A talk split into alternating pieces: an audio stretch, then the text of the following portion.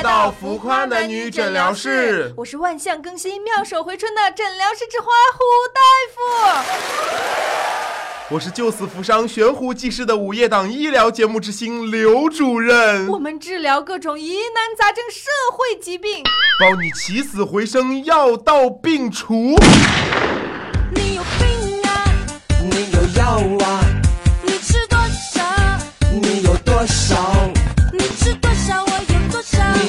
少？我吃多少？要别停，要别停，要别停。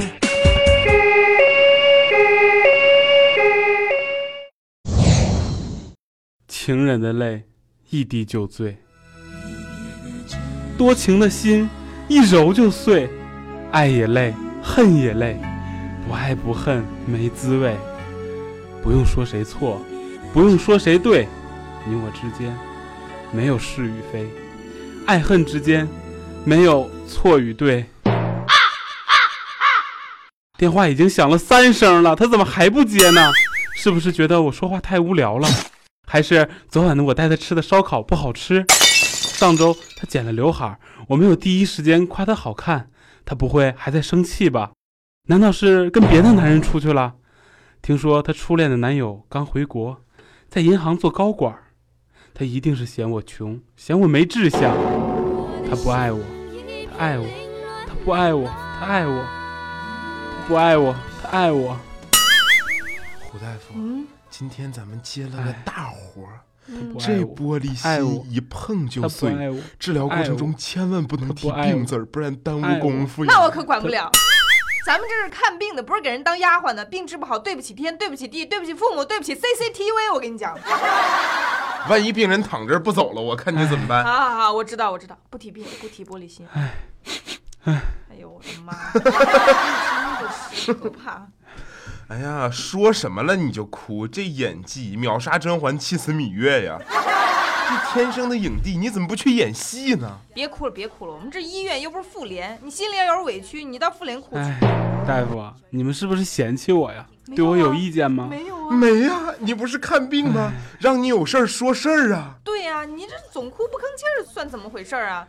还有刚才你说什么电话响了三声他没接，你就感觉你戴绿帽子了，你就不兴人家上个厕所换个卫生巾洗个澡吗？我就知道你们看我不顺眼。那那响三声都不接，肯定是不爱我呀。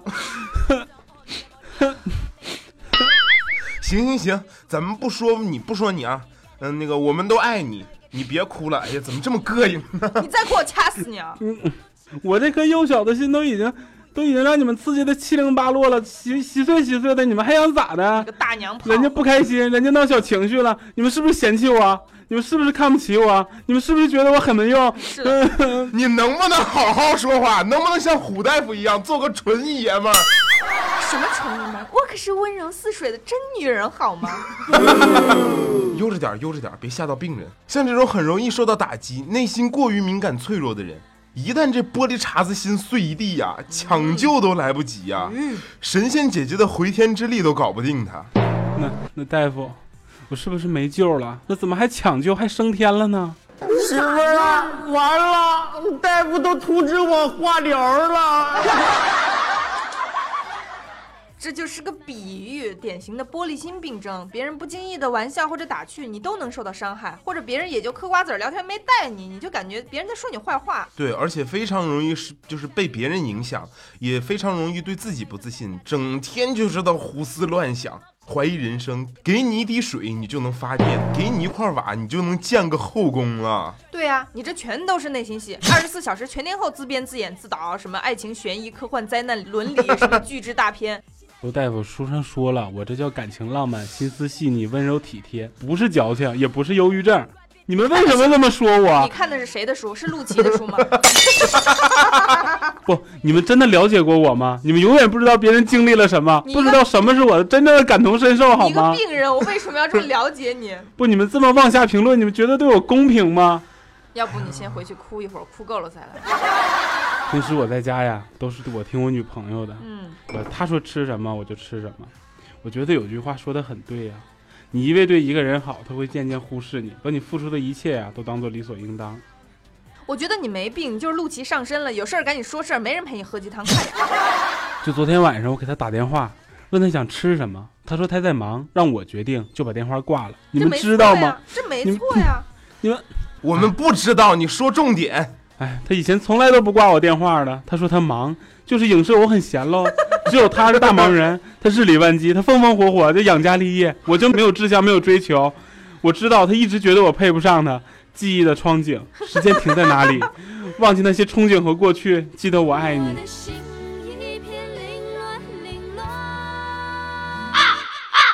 行行，有话好好说，你别作诗呀，这怎么的呢？你这个真真的是永远的热泪盈眶、哭哭啼啼、梨花带雨的，简直林黛玉上身，孟姜女附体，你懂不懂？就你爱哭这事儿，你妈知道吗？你妈不管你吗？你妈微信多少？告诉我，我和阿姨好好聊一聊，让她好好收拾你。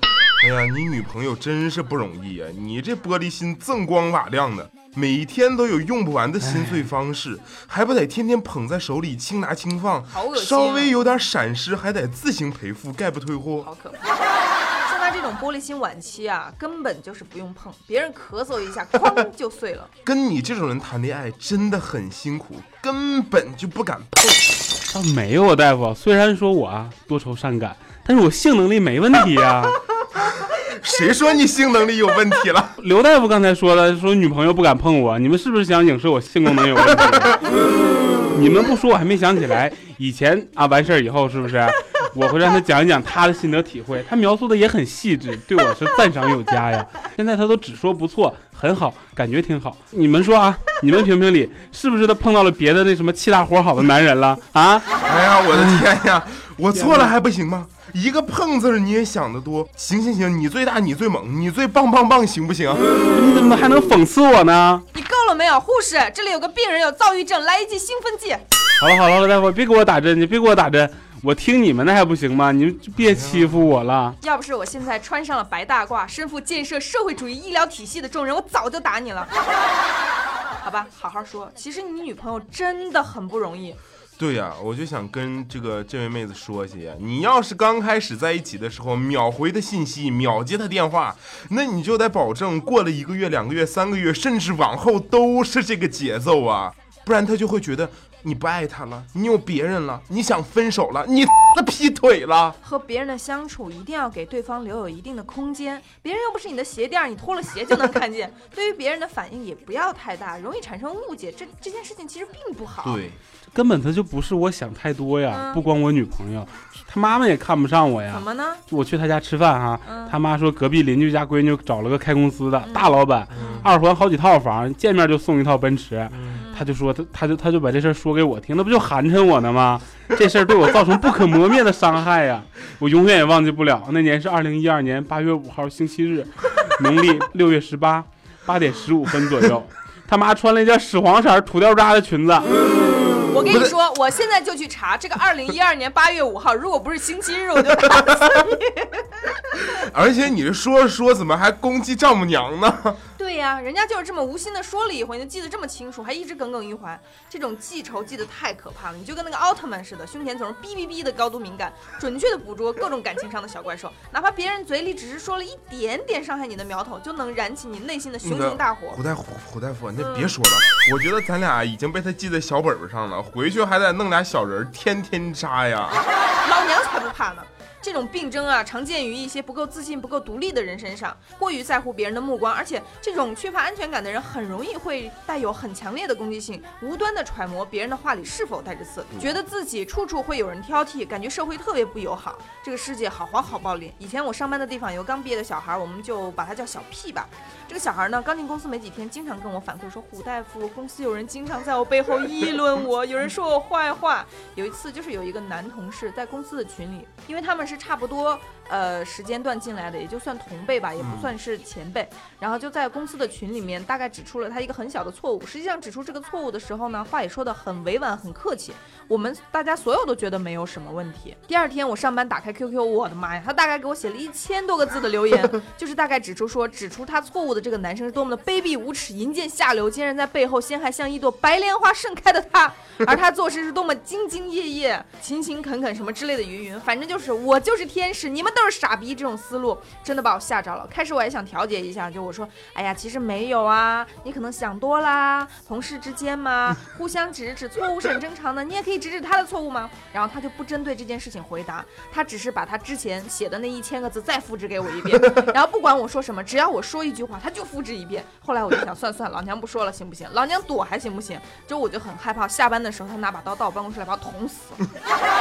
所以你千万不能变成这样，你知道吗？你能来看病，证明你还是有觉悟的。对，我火大，你说能怪我吗？他有些人摆明的不就欺负我吗？比如呢，就上个月同学聚会，嗯你说喝酒都喝好好的吧，朋友过来就问我说你住哪儿啊？要不我顺路送你啊？你说我这暴脾气，你显摆有什么好臭显摆的呀？不就是买辆新奥拓吗？你显摆什么？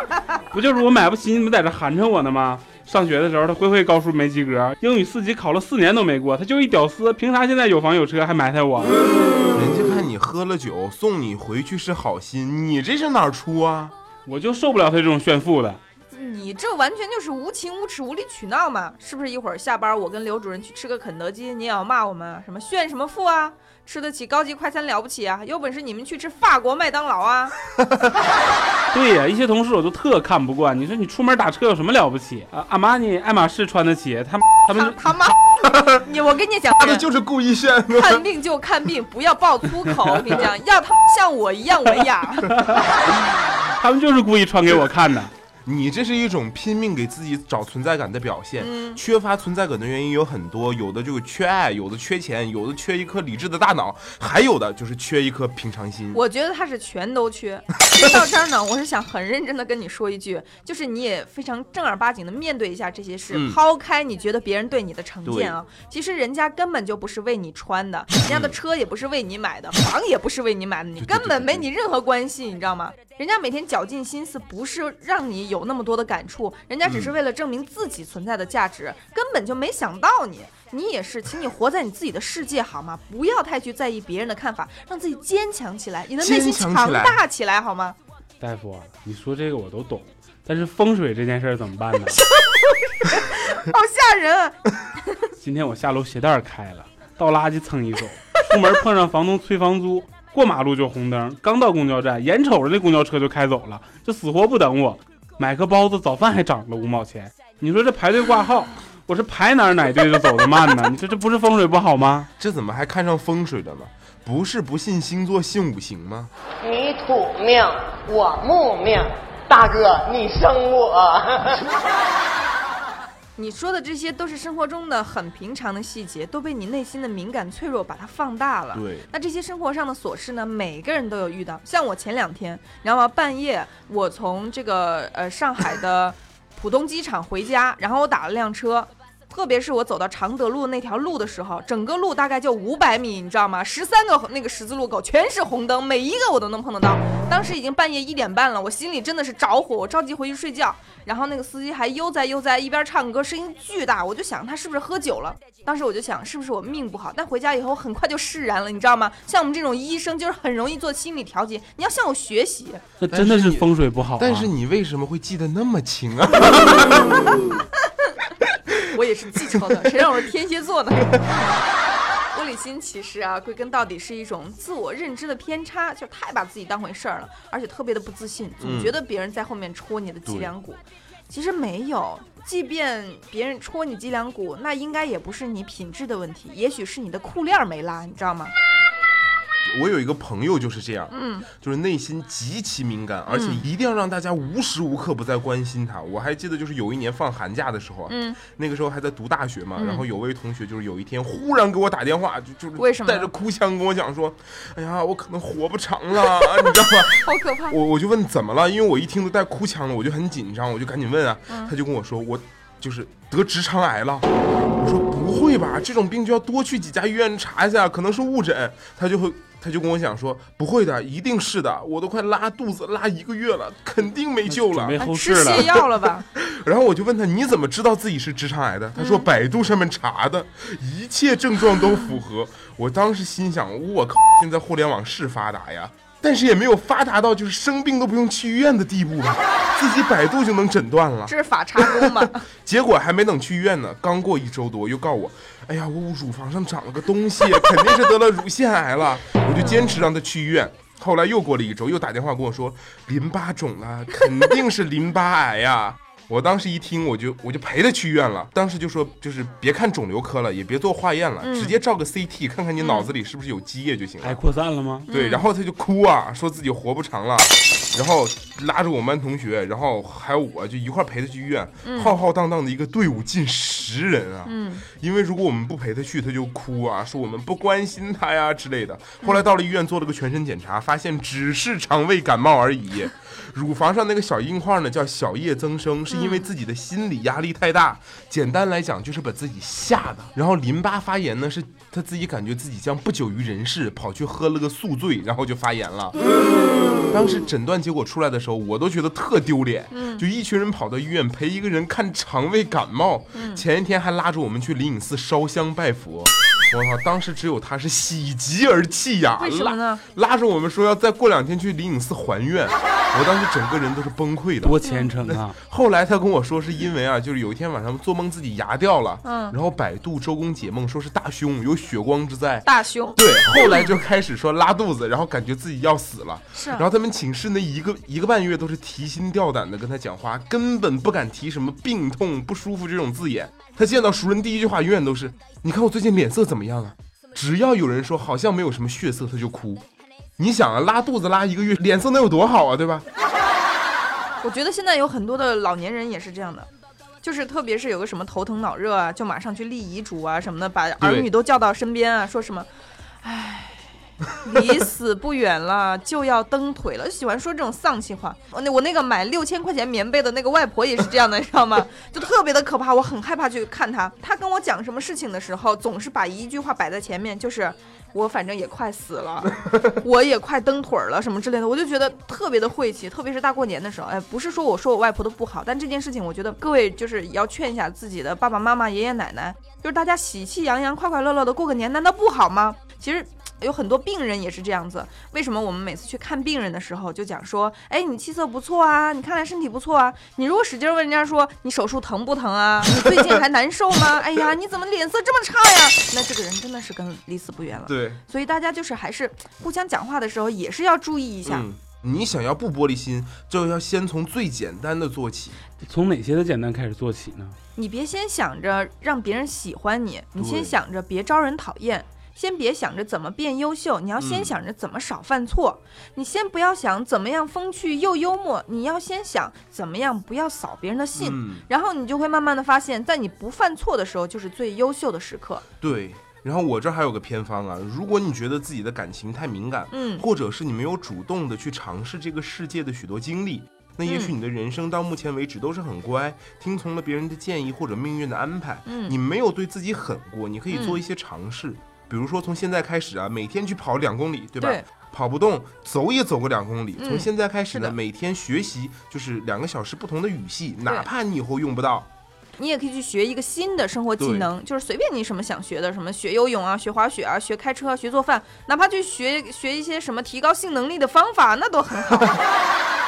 你不要顿顿吃这个眼泪拌饭，用你学知识啊、学能力啊这件事情去分散你的注意力，然后增强你自己的自信，你就不会太把你的注意力放在别人有没有在讲你坏话啊，别人有没有在讨论你这件事情了。对，把你的这个重心放在一些生活上面的小事和有意义的事情上面。对呀、热爱大自然嘛。不要总是关心人家几个交头接耳啦，对呀？拥抱全世界嘛。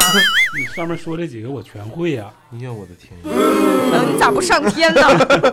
啊，大夫，大夫，我其实我知道了啊，你一会儿给我开两副创可贴得了，我回去把我这心呐粘吧粘吧，这哇哇渗血呀，就跟那东非大裂谷似的。不行啊，我这心呐拔凉拔凉的。还创可贴呢，云南白药你要不要啊？这些不重要，重要的是你得把门诊钱啊、什么医药费什么早点结了。我们这儿不支持微信支付啊。哎，难道他们你们不是我的朋友吗？好了，时间也差不多了。再说下去，估计这个病人要进抢救室了。你先回去好好恢复一下，万一到时候恢复的不好，你再来。好了，今天时间也差不多了，那咱们这个节目就结束了。我们嗯最后呢，再重申一下我们的口号：咱们浮夸男女诊疗室的宗旨是廉洁行医，不收红包，为党为民为病患。德艺双馨，世界，利己利人利苍生。不过话说回来，现在已经到春节了，说不给红包呢，也说不过去吧。大家也辛苦一年了。我那前两天看到有一个人给我们连续打赏十块钱，简直非常好。然后就想说，一直很想知道这个谁。然后那天我用手机点开以后，发现是我大学同学。谢谢你啊！好了，那今天就这样啦。嗯、对记得喜欢我们就要关注我们、订阅我们，呃就可以第一时间收到我们的更新啦。就这样，拜拜。对，然后挂号费就是也比较便宜，三块钱就够了，不用打那么多的。好的，拜拜。拜拜。